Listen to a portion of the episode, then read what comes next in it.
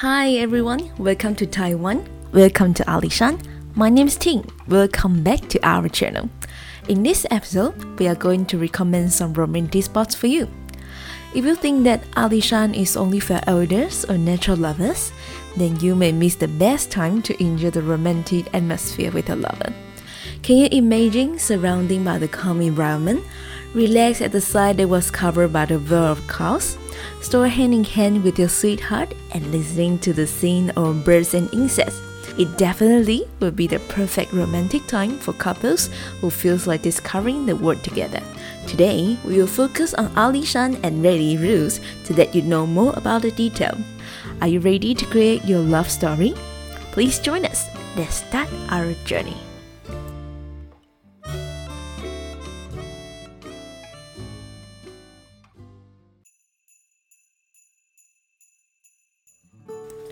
In La Alishan Road, there's a place called Love Prairie. If you always have a dream of romantic story, like a fairy tale, then this will be the landscape you may interesting. In Mandarin, we call it 爱情大草原. This is not an ordinary Prairie with a cheesy name. Here is actually the best place full of installation art that you can take some sweet photo and share a nice memory on your social media. You can even see the wedding couple doing photo shooting. One of the most famous spots, a large gift box with a passionate heart. People always take picture with this to put their love between them. Standing on the green turf, you can see there's a wisteria twining around the walkway. You may sit under the shade of purple, stay away from the hot sun. I bet now you can imagine how romantic the Prairie is.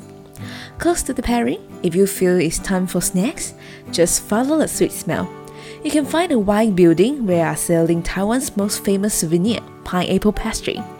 Imagine the soft and fluffy texture of the pineapple pastry with the chill pineapple drinks. The sweet and sour taste will bring you back to your first love. After having some snack, in the Alishan Road, it seems like an unremarkable rural that you will only pass by. However, this is a place Chukou at the junction of Alishan Mountain Ridge and Perry Bell of Happenings Echoing in the Mountains. There's a vision clock near Eternity Bridge. There are two suspension bridge. Tianchang Dijiu is meaning of the bridge in Mandarin called Forever. Here's a romantic notion of standing on Internal Suspension Bridge, which represents that the two can go together forever.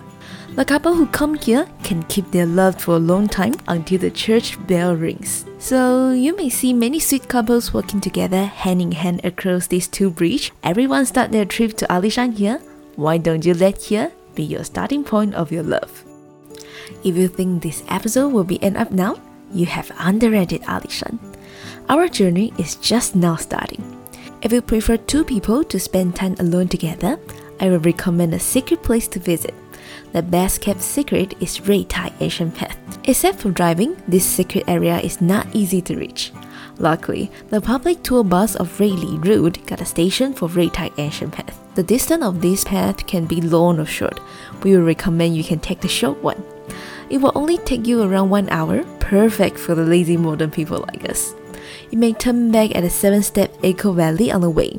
The road is smooth and safe you may wonder what we will see on the way of the path. Soon after entering from the entrance, you will see an early planted forest. Walk a little further, there's an endless bamboo forest. In Chinese culture, bamboo is represents not only the gentleman but also the dedication to love and eternity. In the quiet bamboo forest, imagine yourself as a main character in the movie. Crossing the bamboo forest, working together hand in hand and tell each other of love at the same time. Taking picture to record the enduring love with your lover, you will have a feeling that makes two hearts grow together. After a long day, when the curtain of night falls, our journey is not over yet. There is something we can only witness is beautiful at night. Do you have any idea about it? I give you some hints. A little bit of light, sparkling, like a star, that's right, it's fireflies. April to June is the best time of the year for fireflies watching. Take the Ruili Road, drop by Ruitai Information Station, entering the entrance of Ginger Lily Creek Trail, where the place of the fireflies live. When you're strolling around the trail, they are fluttering like a star around you. The winds blow through the fragrance of ginger lily. How can there be anything more romantic than this? Last but not least, the 1314 viewing platform is one of my favorite spots. It's difficult to reach here even by car, so you may reach Dapu station by public bus and walk to the 1314 viewing platform around 30 minutes. This is absolutely the best place to date. 1314 has a similar pronunciation, 一生一世 in Mandarin. It symbolizes the couple who come here will love each other for a whole lifetime. If the base of the mountain is the beginning of love journey, after the long way up to the mountain, which is the highest spot in Alishan, it symbolizes your road of love is not afraid of difficulties as well. Endless tea fields are just around you. There's a small white love tower written I love you in every language. Someone said that the louder you shout it out, the longer the love remains. I think it's time for us to shout out loud for our love through. More amazing is still to come. If you visit here at sunset and you are lucky enough, the sun will be from the middle of the sea of the clouds and mist, make you being in the wonderland. Sunsets are always romantic. However, the temperature in the mountain is lower.